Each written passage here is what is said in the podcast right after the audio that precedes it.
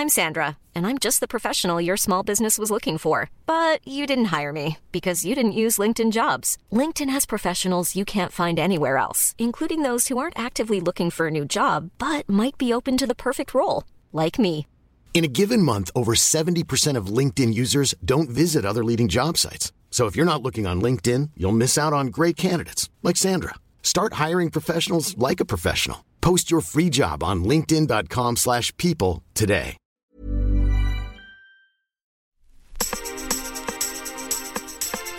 Hello, ici Accident sur l'antenne de Tsugi Radio. Il est 18h passé de quelques minutes. Bienvenue dans le 18e épisode de Jdig. Chaque mois, j'invite une ou un DJ à venir présenter son modus operandi du digging à travers un talk et une selecta bien léchée. Aujourd'hui, depuis mon salon presque ensoleillé à Marseille, je reçois Léo Zerbib, aka camarade Zerbib, que vous avez précédemment connu sous le nom de Maracuja. Avec Léo, on s'est rencontrés en 2019 lorsqu'il venait de quitter Bordeaux pour s'installer à Marseille. On a passé quelques temps ensemble au sein du collectif Tropicold. Il affectionnait alors les sonorités house aux accents global beat, le groove en tout genre, mais aussi le zouk. Salut Léo, comment tu vas? Salut, ça va bien, merci. Ouais, t'as la forme? Ouais. Alors il s'est passé pas mal de temps, pas mal de choses, pas mal de, de changements depuis notre euh, rencontre il y a presque deux ans. Ouais. Tu nous fais un petit, un petit historique. Peut-être tu peux nous parler de, de ton arrivée à Marseille d'abord? Ouais. euh, Ben, ouais, je suis arrivé à Marseille donc il y a environ deux ans. Et euh, je suis arrivé au moment où je, finissais mes études euh, en, en sciences sociales. Donc j'ai fini ma thèse à Bordeaux et je suis venu à Marseille après. Et euh, je, suis arrivé dans un contexte un peu particulier où euh, j'étais en rejet euh, de pas mal de choses. Donc de mon rapport à l'université, de mon rapport à une ville où j'ai grandi, où j'ai vécu là-bas jusqu'à mes 27 ans à peu près. Mm. Euh, rapport à la famille, voilà, il y a eu beaucoup de rejets, beaucoup de ruptures qui ont été matérialisées par mon arrivée euh, à Marseille. Euh, voilà, ça c'est pour le, le contexte. Mhm.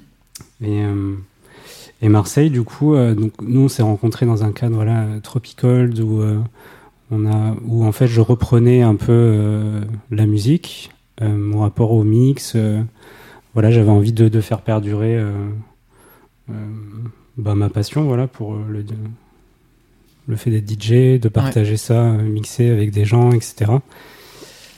je dis je reprenais parce que en fait euh, j'ai commencé le mix environ, euh, je dis en 2013. Ok. Et, à euh, Bordeaux du coup à Bordeaux, voilà. Et euh, à partir du moment, en fait, je suis arrivé euh, euh, en fait en sciences sociales, en master environ, j'ai arrêté totalement. J'ai arrêté de faire de la musique. Et donc Marseille était un moment où j'ai repris.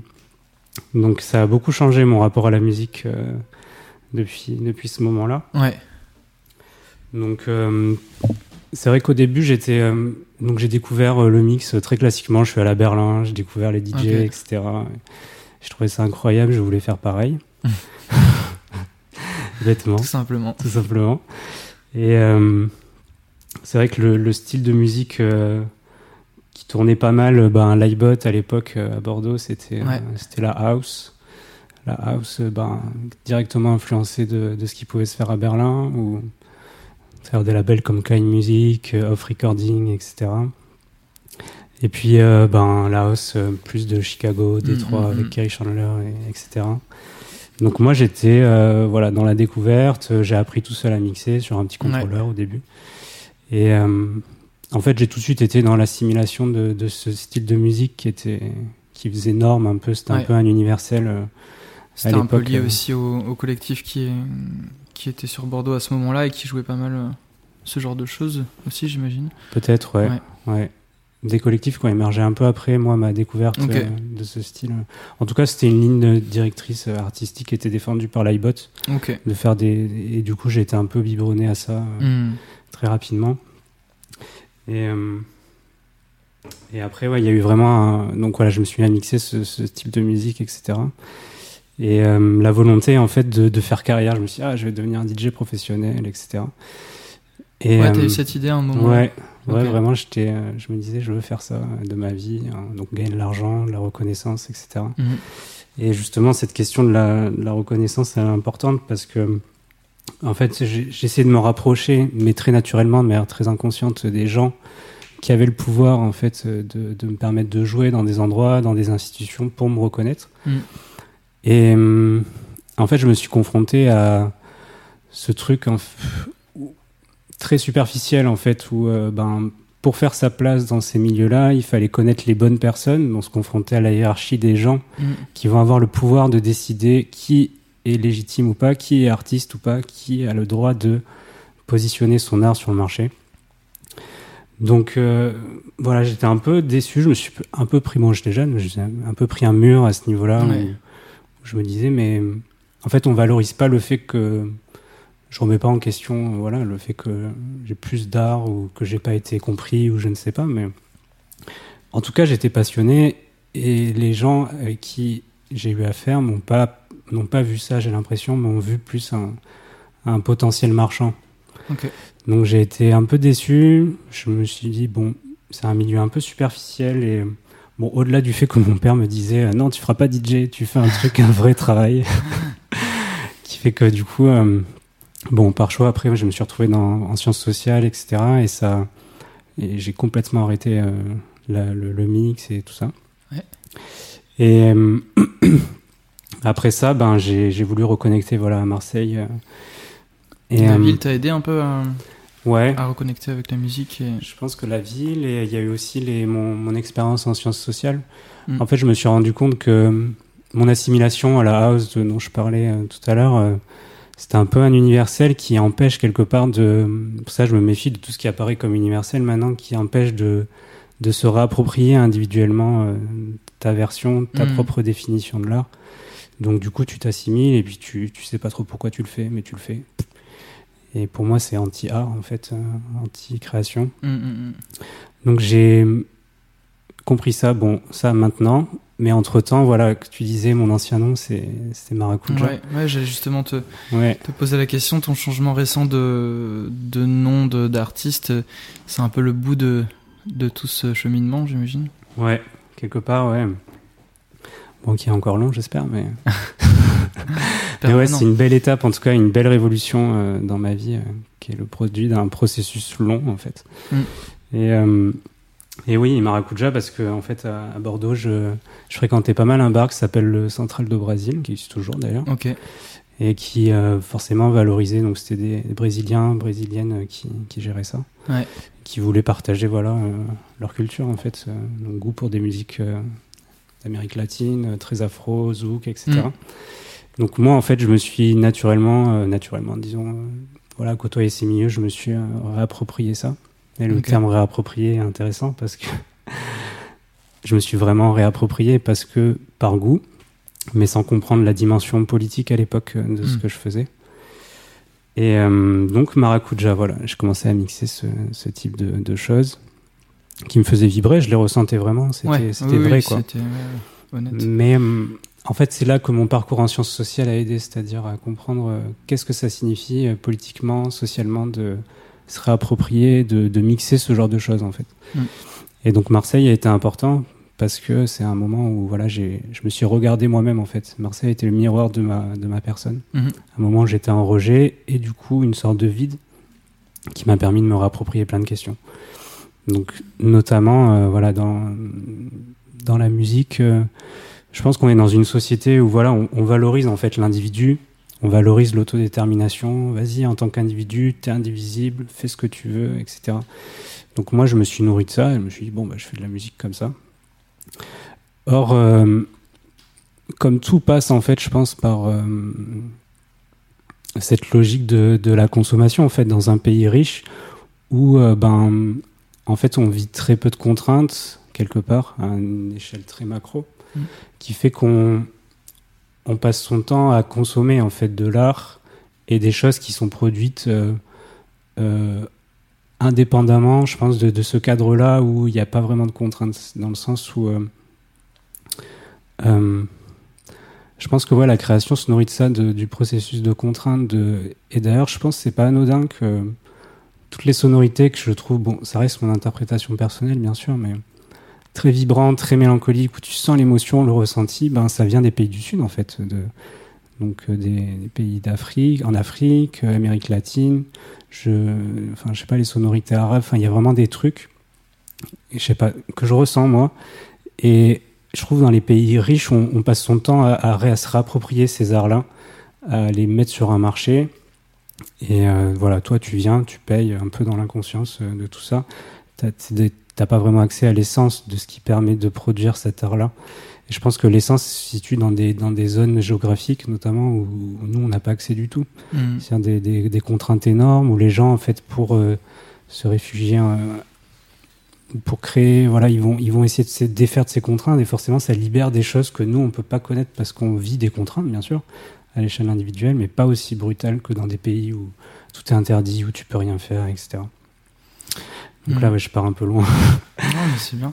Mais, du coup, Camarade Zerbib, c'est ton nouveau, euh, ton nouveau nom euh, de DJ, d'artiste. Qu'est-ce que, qu'est-ce que, qu'est-ce qui signifie? Comment tu l'as choisi? Qu'est-ce qui symbolise? Hmm. Ben, disons que du coup, voilà, j'ai abandonné Maracuja parce qu'à un moment donné, euh, je me suis dit, est-ce que tu vis dans ton corps euh, ce que tu diffuses en fait, en termes de musique?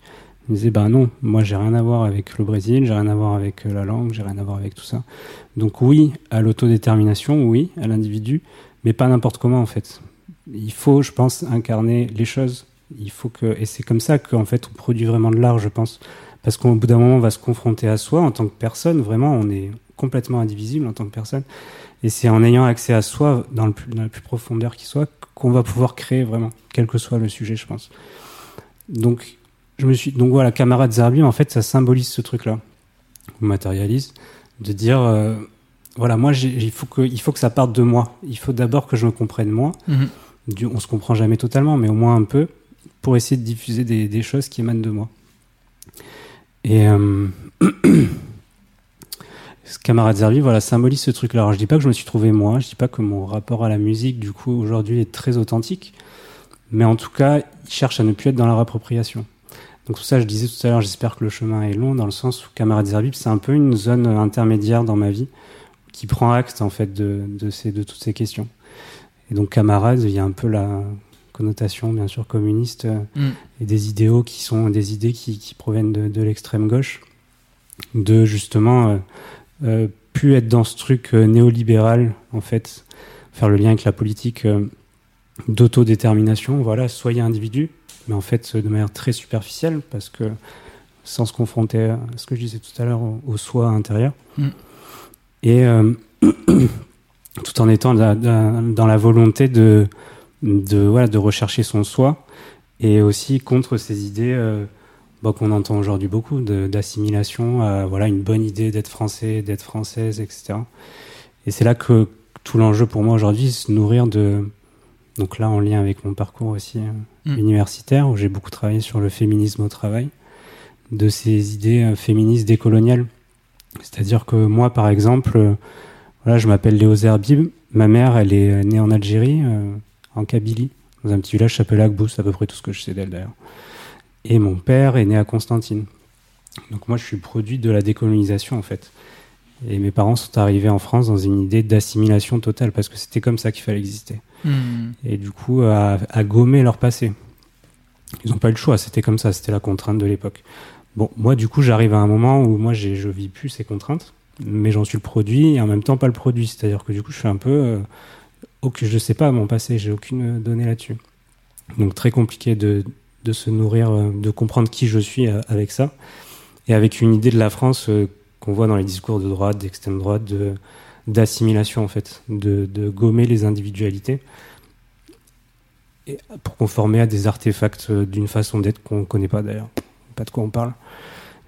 Alors que la France est un pays multiculturel, multiracial, multigenre, enfin tout ce qu'on veut, un pays très riche et en fait on veut, on peut, étant donné la manière dont les institutions nous guident, on n'a pas la possibilité de, de, se confronter à nos histoires individuelles et donc à comprendre qui on est.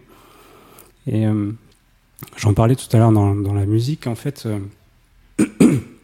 Moi, quand je suis venu euh, faire mes premières fêtes, ben, je suis venu euh, voilà, dans l'inconscience totale. J'arrive dans le dance floor, inconscience des corps autour de moi, inconscience ben, de l'art en soi, parce qu'il y a des gens qui ont décidé qui étaient artistes ou pas et qui me les mettent comme ça Mm.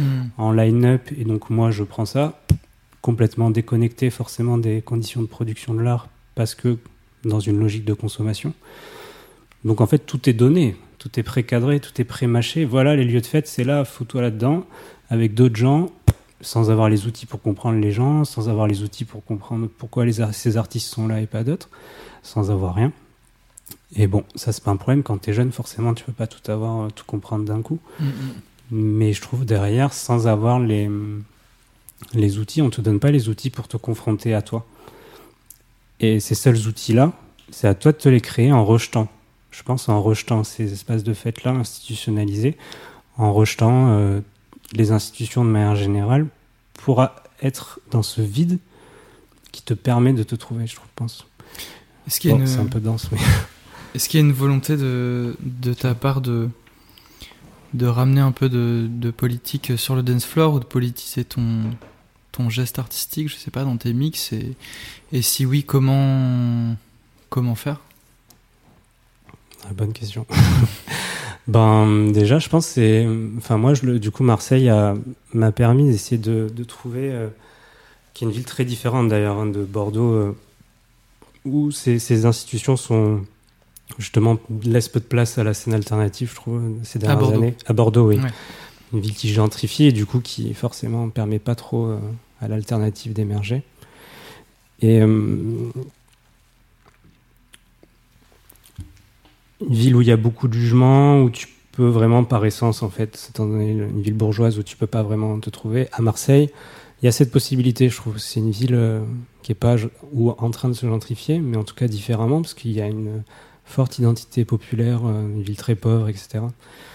Donc, et effectivement, on en revient à cette question de la contrainte, qui fait Mhm. que la contrainte de la précarité fait que tu vas pouvoir développer des, des significations de toi, du soi, qui sont euh, complètement, enfin complètement, beaucoup plus authentiques. Et bref, euh, tout ça pour dire que voilà, Marseille a été un moment où j'ai pu me, essayer de me de trouver des- une autre manière de faire la fête. Et euh, je pense que pour répondre à ta question, j'ai pas euh, d'outils, enfin de réponse à comment. euh, mais je sais que moi j'ai inversé mon esprit en fait. Je me suis dit, euh, je, je me dis aujourd'hui, je vais plus faire la fête en fait dans euh, j'extériorise un truc, tu vois. De, je sais pas, par exemple le rapport au travail. Je fais ma Ouais, semaine ouais. de travail et je vais faire la fête. D'ailleurs, je pense que si la fête existe, c'est bien pour ça. C'est pour euh, permettre l'extériorisation du travail pour pas que le système pète. Parce que s'il n'y avait pas de fête, ben, le système du travail, ça marcherait pas. Mhm. Donc il y a bien un jeu entre les deux. Et bref, moi aujourd'hui, je viens plus dans ce truc de. Je me dis, euh, je vais être avec d'autres gens autour de moi. Et en fait, je viens plus pour moi, pour extérioriser ou centrer sur moi ou dans la conscience de moi, mais pour être conscient des corps autour de moi et d'avoir la volonté dans le dance floor de permettre à chacun et chacune de, de ces corps euh, d'exister ensemble.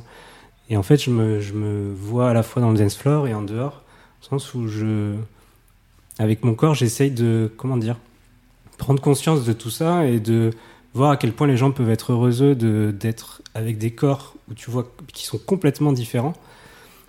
Et, euh, et en fait, ensemble, et tu te dis, c'est super beau. Et là, tu te dis, tu conscientises à ces moments-là, mais en fait, soi-disant, dans les espaces de fête, c'est la mixité, c'est ouvert, etc. Mais en fait, pas du tout. Tu, tu, te rends compte qu'il n'y a, a que ces espaces de fête où les gens vont avoir conscience du corps de l'autre que tu vas avoir les corps les plus différents ensemble. Et qui sont heureux d'être ensemble. Et euh, voilà. Et du coup, je, je recherche ces espaces de fête. Je pense que je suis pas le seul, à, clairement, à conscientiser tout ça Ouais. et à, à rechercher ces espaces. Et je trouve le bonheur, il se trouve là, en fait. euh. Et à Et ouais. Marseille, justement, ces espaces, tu les, ils existent, ils sont présents?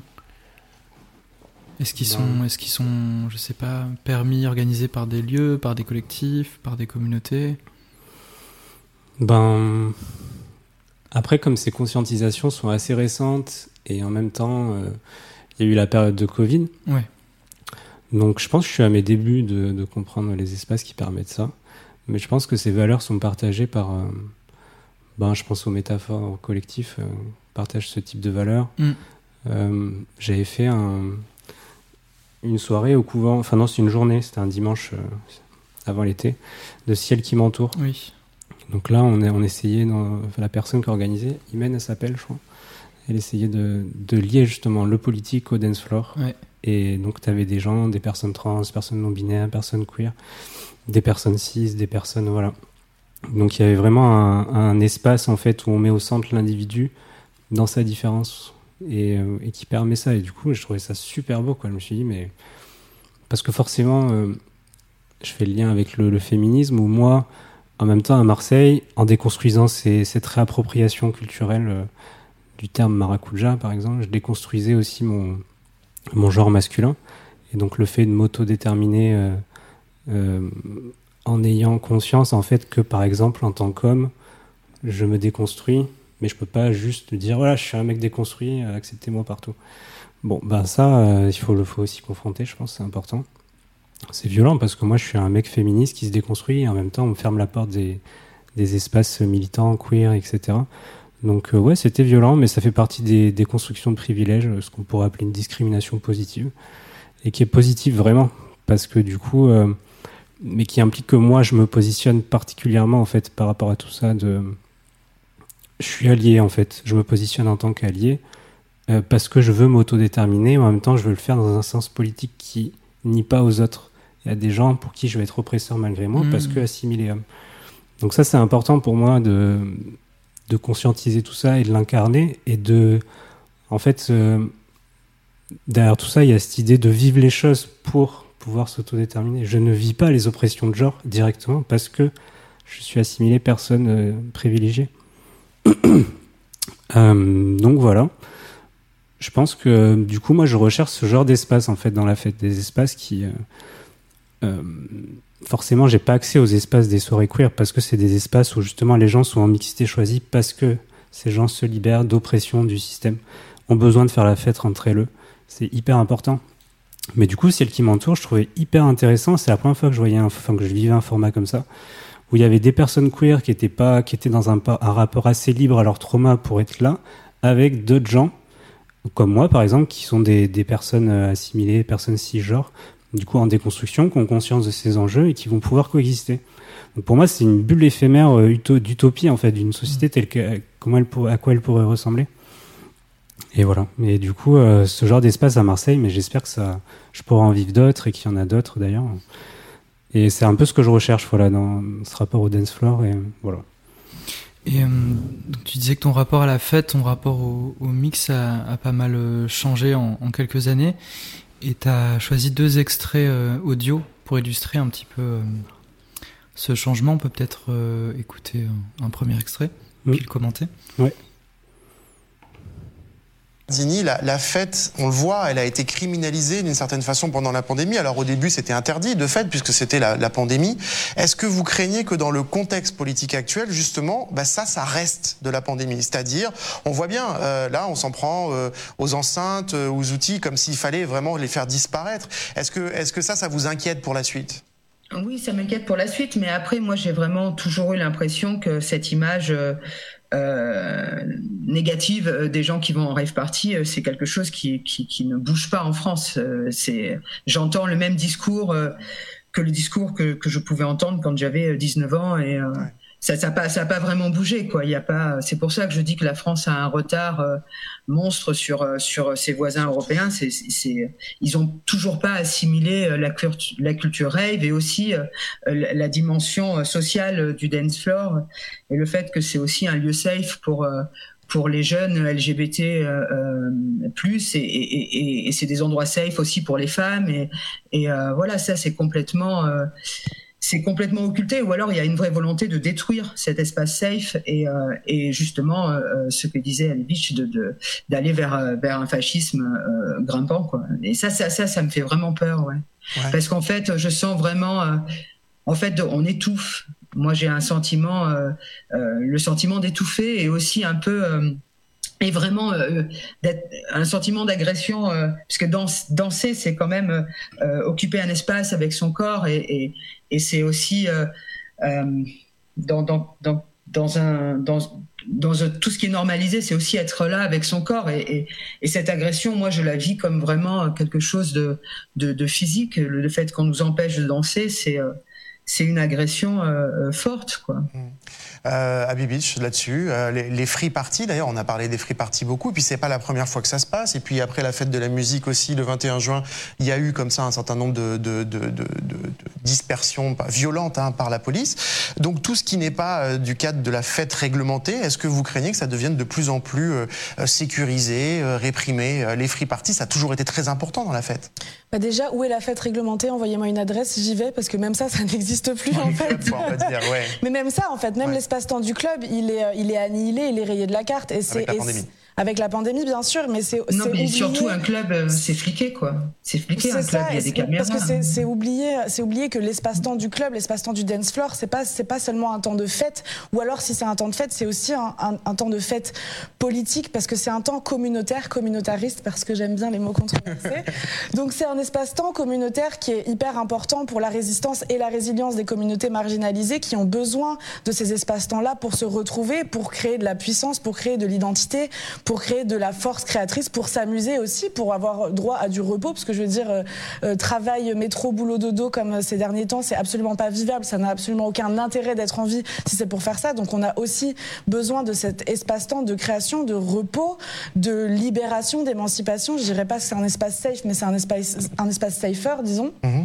Et ça, ça a été voilà, ça a été complètement, euh, ça a été complètement euh, oublié. Et, euh, et la Free Party, même si moi c'est pas ma cam, effectivement fait partie de la scène alternative, de la scène underground, de la revendication, de la fête comme espace-temps de communauté, de de, créativité et, de résistance aussi. Mhm. Et, il est temps aussi de redonner un peu ces lettres de noblesse à la fête qui est trop vécue comme quelque chose de, superficiel, alors que la fête, de façon générale, en tant que concept un peu euh, sociologique, c'est vraiment un espace de, résistance, de résilience et qui est fondamental pour des communautés marginalisées dont je fais partie, mhm. la communauté queer euh, racisée par exemple.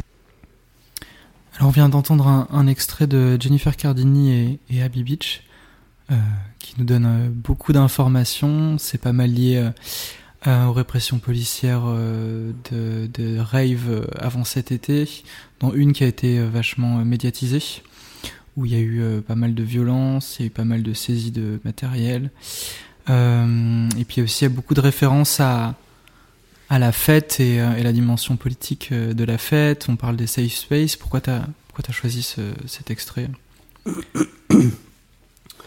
euh, j'ai choisi cet extrait parce que c'est un peu lié à bah, un peu ce que je disais avant sur euh, conscientisation que, que la fête est un, instrument de un moyen de prendre conscience d'oppression systémique et de, de déployer de, de, la création en fait d'autres significations pour changer les institutions dans l'idéal ou se changer soi au mieux quoi. Et euh, et j'ai pris cet extrait aussi parce que euh, la période de Covid a été très importante pour moi. Bon, je l'ai beaucoup subi, mais euh, ça a été un moment en fait de, je trouve, de contrainte, un peu la contrainte dont je parlais qu'on vit pas en fait, parce qu'on n'est pas dans un pays où on court après l'argent mhm. pour se nourrir, etc. Mais une contrainte étatique forte, donc euh, due à une pandémie, qui fait qu'on n'a plus nos espaces de fête institutionnalisés. Donc là, ça a été d'une violence rare. Bon, bah comment on fait la fête? On peut plus faire la fête, etc. Et euh, à ce moment-là, du coup, la seule moyen de faire la fête, c'était de faire des fêtes illégales. Et donc, euh, c'est là que j'ai pris conscience dans ces fêtes illégales. Donc, j'en ai fait quelques-unes à Marseille qui m'ont permis de comprendre en fait que la fête pouvait être un, un espace justement pour euh, à la fois critiquer les, un État ou une oppression, et puis comprendre cette, cette, puissance de la fête autrement que comme un truc superficiel de ah c'est le week-end je vais faire la fête quoi. Et euh, voilà c'est pour ça que j'ai choisi cet extrait.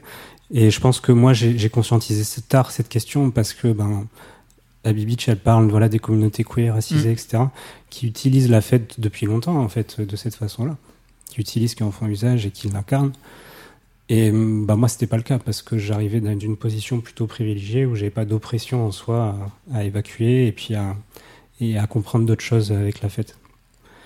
Donc voilà, c'est pour ça que je choisis cet extrait. Et, euh, et oui, j'ai des souvenirs de, fêtes illégales à, à Marseille où je pense je m'en souviendrai en fait où vraiment ce truc des corps était de conscience des corps. Je je me rappelle encore des visages des personnes euh, avec qui j'étais dans cette fête. Et on se retrouvait et vraiment il y avait une volonté de connecter humainement. euh, il y avait un truc et en fait qui se qui, qui, qui se créait. Enfin il y avait vraiment une création humaine ensemble et qui était à mon avis possible que parce qu'il y avait cette contrainte incroyable. Mm. Donc tout tourne, en fait, dans mes réflexions, tourne de ce truc, le rapport entre la contrainte et le, la création, en fait. Et, et ouais. Et donc j'ai compris comme, à partir de ce moment. Et après, donc, quand il n'y a plus le Covid, euh, enfin, il y a toujours le Covid, mais quand il n'y a plus ces restrictions, etc., Ouais. j'ai essayé- de repartir dans des espaces de fête institutionnalisés et je me suis dit, mais ça fait plus sens. Mm. Je... Ça fait plus sens. Pareil, euh, bon, un truc euh, anodin peut-être, mais aller au restaurant et, et au bar, ben ça fait plus sens non plus.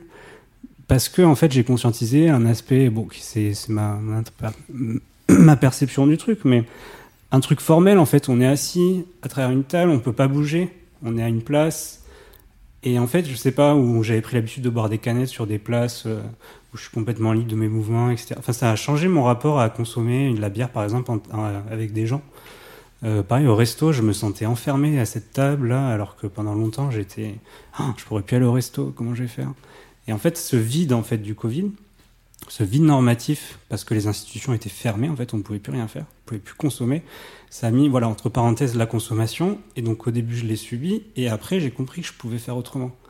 Parce qu'aussi à Marseille, on a eu cette chance d'avoir des espaces où on pouvait peut-être se rassembler un peu plus, ou Ouais, ce qui était moins vrai dans d'autres villes. Peut-être ou- moins, ouais, peut-être Mm. moins vrai dans d'autres villes. Je voyais des gens à Paris, ils disaient, mais attends, comment tu Mm. fais pour. euh, Même à Bordeaux, où c'était plus strict? Bon, ouais. Et du coup, euh, ouais, ce vide, j'ai essayé d'en, faire autre chose. Et donc, je me dis, en fait, c'est une chance d'avoir vécu cette contrainte-là.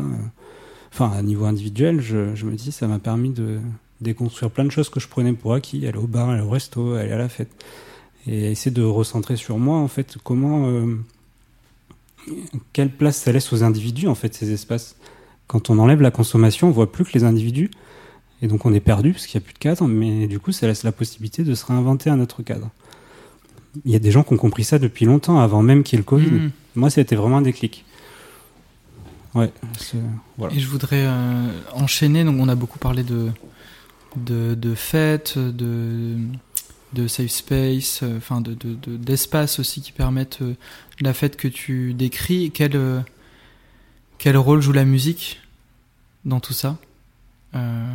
Et toi, comment comment ton rapport au au mix a changé? Comment comment tu vis la musique aujourd'hui Comment tu la recherches aussi Et, quelle musique euh, tu souhaites mettre en avant, diffuser euh, à travers tes mix notamment Mm. Mm. Ben, je pense que pendant longtemps, j'étais. euh, En fait, comme j'ai appris à mixer tout seul, j'étais dans. À la fois, j'étais content parce que j'arrivais à faire des trucs avec mon petit contrôleur. Mais en même temps, j'avais une. Je culpabilisais en fait de me dire, euh, je suis pas passé par des formations où. euh, DJs, il n'y a pas peu de gens finalement, peut-être qui sont passés par des écoles, mais en tout cas qui ont eu des enseignements euh, à travers des gens peut-être reconnus ou des gens qui ont déjà une, une expérience, etc. Moi, j'ai vraiment fait euh, tout seul, quoi. Et euh, bon, au début, ça ressemblait à rien, mais mes potes, ils me disaient, ah, c'est super. Bon, clairement, je faisais n'importe quoi, mais bref. Et en fait, j'ai toujours eu. Toujours eu ouais, cette culpabilité de ah mais mon rapport à la technique et ça va pas quoi parce que euh, je suis pas passé par le cadre pour apprendre quel que soit le cadre. Et, euh, et donc j'ai dû, euh, en fait, ouais, j'ai mis du temps à, à accepter en fait que j'avais peut-être une façon d'être, mais qui était à moi. Toujours ce truc d'individualiser les choses. Quand tu es dans une dans un rapport aux institutions, à des collectifs, tu te dis ben moi je suis pas légitime parce que j'ai Mm. fait seul en fait. Alors que ça devrait être l'inverse. T'as fait seul, mais du coup ça, ça, ça a de la valeur parce que justement c'est forcément authentique puisque t'es pas passé par d'autres trucs. Donc forcément j'ai été influencé, etc. J'ai pas, j'ai pas seul euh, complètement isolé, mais Hmm. voilà. Et euh, ça fait penser à beaucoup de gens d'ailleurs qui sont dans des. Parce que je vois, moi j'ai fait un- une formation universitaire, je suis allé jusqu'au doctorat, et euh, je vois quand je suis en lien. Donc moi j'essaye de déconstruire cette position de. j'ai le doctorat, j'ai le savoir, etc. Ça m'intéresse pas. Et je vois, il y a beaucoup de gens, ouais, t'es au doctorat et, et du coup qui, qui vont être en recherche de, de valorisation de leur, euh, de leur savoir, etc. Parce que ces gens-là me voient comme une personne qui a le, qui a le savoir institutionnalisé. Mmh. Alors que moi, je, m'en fous de ça et j'essaie de, parce qu'en fait, beaucoup de gens en fait se sont auto-formés sur plein de sujets et du coup ont besoin de la reconnaissance des institutions pour se dire c'est bon, j'ai de la valeur. Alors que je pense qu'il faudrait totalement inverser le processus. Ces gens-là sont beaucoup plus de valeur que moi de s'être auto-formés, par exemple, disons, aux sciences sociales. Alors que moi, en fait, j'ai eu un cadre qui, m'a clairement privilégié, en fait. Et voilà. Donc donc j'ai dû, voilà, un peu changer mon rapport à. Voilà, ça m'a permis d'assumer un rapport à la technique un peu plus décomplexé, mmh. quoi. Et, et, je me rappelle, bah, d'ailleurs, à notre rencontre, je me dit, ah, mais moi, attends, je fais ça euh, quand on mixait ensemble. Ouais, euh, ouais. J'utilisais le crossfader, enfin, c'est des détails, hein, mais pour Mm. moi, c'était hyper important. Je me disais, comment je vais être interprété? Bon, je te connaissais pas trop à l'époque. Mm. euh, je me disais, j'ai jamais joué, je te, je te mettais en avant, je t'ai jamais joué dans des collectifs. Moi, attends, je fais comme ça. Enfin, je prenais vachement de précautions pour que tu m'interprètes positivement, en fait. Ouais. Et en fait, j'étais dans l'assimilation, je, je te connaissais pas, mais dans un fantasme de cette personne a peut-être plus d'expérience de collectif, a appris dans un cadre ou j'en sais rien. Mais du coup, il y avait ce truc qui revenait de. Je, je, je dois conformer à lui Ouais. et, euh, ou à, et puis au collectif à une façon. Donc voilà, et du coup ça m'a vachement décomplexé par rapport à ça, la technique. euh. Après par rapport au, bah, au style de musique, on en a un peu parlé tout à l'heure, euh, où j'étais vachement dans l'assimilation de la house, etc., l'afrobeat. euh. Donc aujourd'hui, en fait, je suis pas vraiment. euh, je pense que j'ai pas encore trouvé euh, mon, mon truc dans la musique, mais en fait, j'essaye de plus m'assimiler à des styles et pour contrer, pour contrer ce truc-là, et à piocher un peu partout et à en fait diffuser les sons qui me procurent un truc en moi sans forcément le comprendre. En fait, je sans trouver mon style, mon truc à moi, parce qu'en plus je fais pas de production, donc j'ai pas de. Enfin, remarque, je pourrais faire de la production et faire des trucs euh, totalement désincarnés. C'est pas forcément lié, mais dire, j'ai pas mon truc. Et donc, je, je diffuse un peu des, des choses liées au ressenti, voilà. Et j'ai, quand je mixe avec les gens, j'essaye de diffuser sur le moment euh, ce qui me fait ressentir avec les gens. Et euh, voilà. Et Et euh, pour revenir sur la technique, est-ce que tu l'as, la technique, tu l'as déconstruit au point de, remettre en cause des, des techniques de mix, des, des manières de, de- d'enchaîner les morceaux, enfin j'en sais rien. Dans, dans, dans ce milieu-là, enfin il y a, y a tout un pan de DJ qui vont vachement mixer au tempo, au BPM, c'est-à-dire enregistrer les morceaux à la même vitesse pour que les transitions soient fluides, etc. Est-ce que ça c'est des choses aussi que tu essaies de déconstruire ou alors passer d'un style euh, à l'autre euh, sans transition, presque. Hmm, Je pense que oui, je mixais de manière euh, essayer que ce soit linéaire le Mhm. plus possible. Donc même tempo et voire même basse. C'est pour ça que la house c'était bien pour ça. D'ailleurs, c'était fait pour ça, j'ai l'impression. Ce Ah truc oui. de- comme c'est toujours pareil en termes de fond, euh, basse, etc. Ben en fait, tu peux te permettre. Enfin, ça, ça facilite ce- cette façon de faire où tu Mhm. vas mixer de façon très linéaire. En fait, euh, moi, les gens me disaient, euh, pas forcément des gens qui sont acculturés au mix et tout ça. euh, ah, c'était super. euh, Il y avait. euh, j'ai pas compris le passage d'un morceau à l'autre. Mm. Et donc la valeur se situait là, dans le fait de pas sentir ça. Et au- maintenant, en fait, j'ai complètement inversé le truc. C'est-à-dire que déjà, j'accepte que mes transitions sont pas parfaites, parce que d'ailleurs, j'ai jamais réussi, moi, à faire les transitions parfaites. Donc du coup, ça m'allait très bien. Et, euh, et ouais, et je pense que, ben, d'ailleurs, notre rencontre, ou Tropical, ou même la scène Marseille, j'ai pu euh, euh, gagner en confiance là-dessus, de Ouais. faire des ruptures. Et euh, encore cet été, je découvrais à 13, je ne Ouais. connaissais pas avant. Et mixé encore encore, festival dans le Var. Mhm. Et, et je trouvais incroyable. Je me disais, mais elle passe du gabber au, reggae, c'est quoi ce truc? Suis- Mais je trouvais ça incroyable parce qu'une façon d'être, de déstructurer les, les transitions et de plus se situer dans l'origine de la technique, la linéarité, mais de dans la rupture en fait, presque pour euh, mettre un truc brut sur le sur le dance floor, euh, presque de provocation. Allez, adaptez-vous maintenant, euh, que je trouve génial parce que du coup, ça t'oblige à toujours rester connecté avec la personne en face de toi qui fait de la musique. Et parce qu'en fait, la linéarité, finalement, au début, je, je plaçais la valeur là. Ah, ben, je suis rentré, je suis sorti, euh, j'ai pas vu le temps passer, quoi. Maintenant, j'aime bien être là, ça va avec la conscience des corps, être là en Mhm. temps réel, conscient, et qu'on me brutalise presque, enfin, qu'on me, qu'on m'emmène vers des trucs que j'attendais pas. Et donc, les ruptures de style de musique, de tempo, de BPM, je sais pas. Je trouve ça hyper important pour te garder là avec l'autre quand tu mixes ou quand tu, euh, quand tu danses, euh, les deux en fait. Pour conserver cette relation comme une relation humaine, si elle est en céphalogramme plat, elle est morte. Ben, le mix, c'est pareil en fait. Je vois un peu comme ça. euh, il faut qu'il faut qu'il y ait des hauts, des bas. il faut Ouais, que ça. Voilà. mm. Puis c'est peut-être Et- une manière ouais. aussi de de laisser de la place à chaque morceau de d'exister en tant que morceau individuel, quoi. Parce que parfois, quand tous les morceaux se mélangent, on a un peu cette sensation étrange d'avoir écouté le même morceau pendant une heure. Mm. Ouais, c'est vrai. Mm. Complet. Ouais, j'avais pas fait ça. Ouais, c'est vrai. non, mais complètement, ouais. Ça permet de pas noyer dans la masse les morceaux, euh, ouais.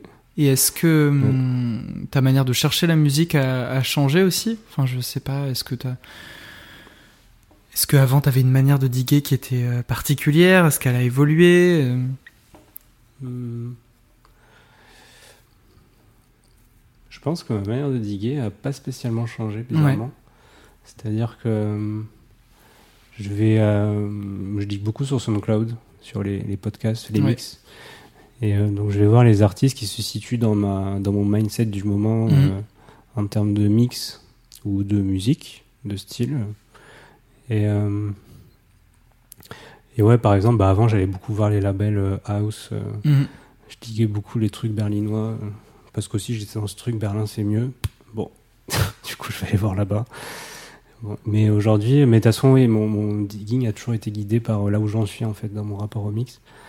Et donc beaucoup SoundCloud et euh, et là je sais pas. Peut-être que c'est anodin, mais euh, je vais beaucoup plus voir des, personnes queer ou, des femmes mixées. Euh, j'ai beaucoup plus voir ouais, leur façon de faire qui est différente, je trouve. Parce que je trouve que la façon de faire linéaire, euh, justement, peut-être plus masculine, bon, ça après c'est mon interprétation, je veux pas faire de généralité, mais un truc très générique en fait, qui est associé au patriarcat, beaucoup de pas laisser la place à, tu disais, l'individualité des morceaux, la rupture qui permet le lien avec les gens en temps réel. Je sais pas, il y a peut-être un truc à creuser là-dessus. Une vision de la musique différente en tout cas. Et euh, pas parce que femme, je veux pas réduire à leur catégorie, mais quand même, je me dis, là, de plus en plus, je vais diguer des personnes euh, qui ont, je pense, une conscience, une conscience, ouais, différente. Et qui sont pas seulement, ouais. Et, euh, ouais. On va s'écouter un, un deuxième extrait que tu as sélectionné, un extrait de Barbara Butch. Ouais. ensemble et qu'on chante ensemble. Et du coup, bon, moi je suis une très grande fan de Diams, pour ne pas dire la plus grande fan de Diams. J'ai mis euh, ben, la boulette, c'est mon morceau fétiche, mais euh, j'ai mis aussi Big Up. Et en fait, de voir tout le monde crier le rap de la boulette. Alors ouais, on déconne, ouais, ouais, on étonne, non, non. C'est pas l'école qui nous a dicté nos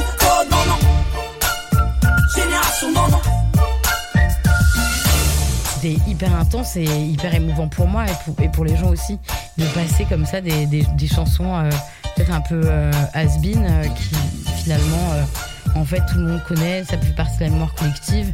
Et je crois qu'aujourd'hui en fait la fête c'est ça, c'est aussi euh, en tout cas pour moi c'est euh, pas seulement faire danser les gens sur des trucs hyper pointus et, et recherchés mais c'est chercher en fait euh, l'émotion, ce que ça provoque euh, en soi, ce que ça déclenche comme souvenir et puis après ce que ça crée comme partage. Et donc euh, passer euh, par exemple euh, France Gall, euh, j'ai besoin d'amour et, que tout le monde ou résiste et voir tout le monde lever le bras le bras pour dire euh, résiste ou lever le bras pour Amel Bent, mais il y a quelque chose qui se crée, il y a des souvenirs qui créent et moi c'est vraiment euh, enfin c'est ma définition de, de la fête et de la fête politique.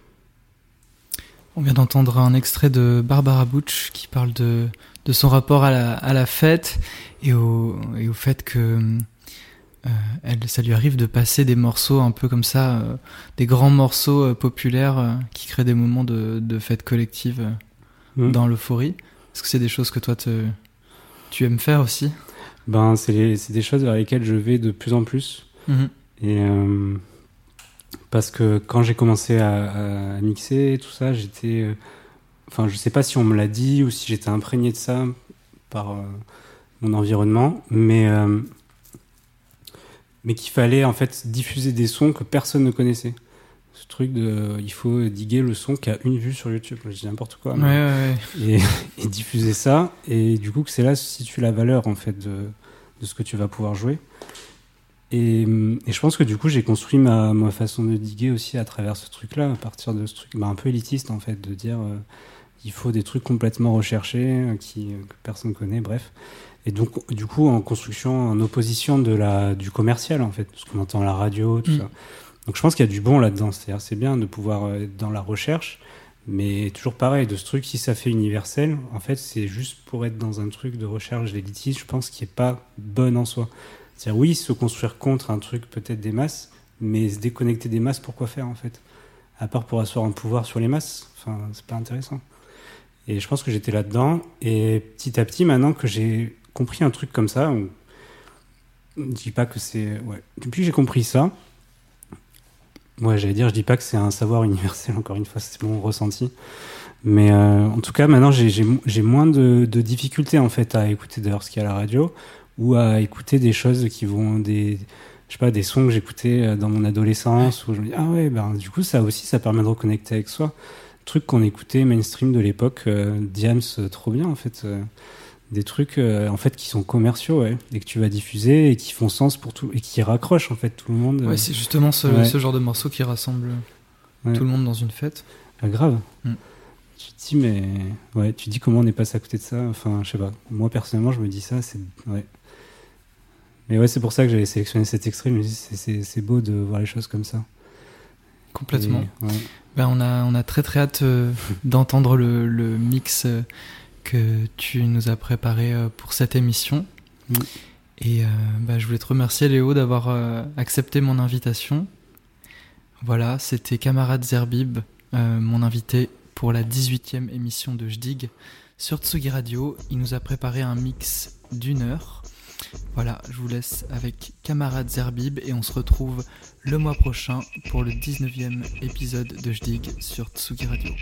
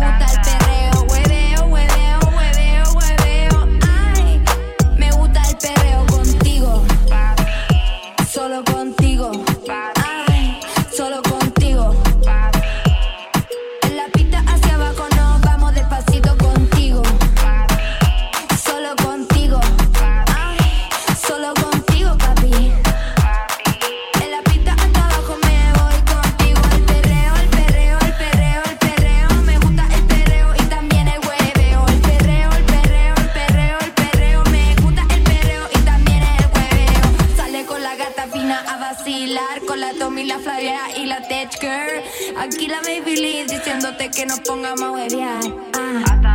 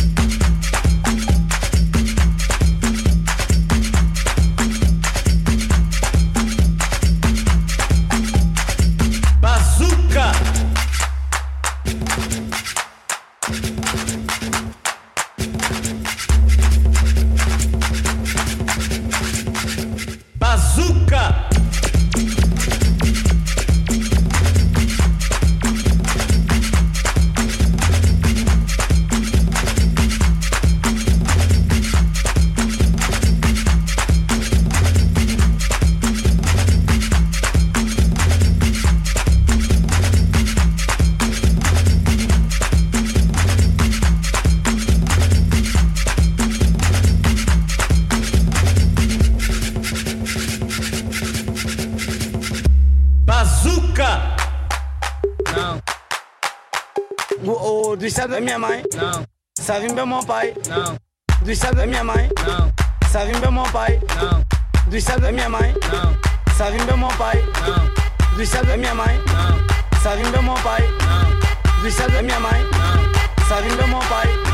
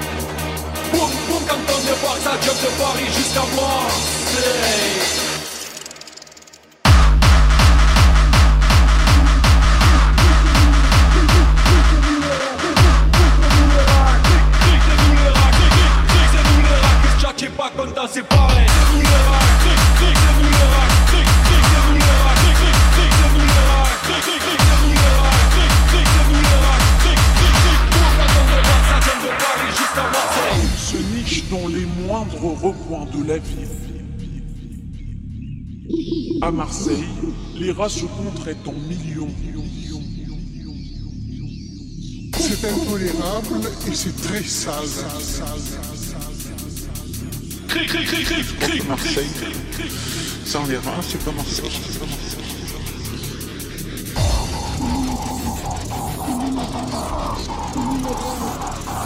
Click, click.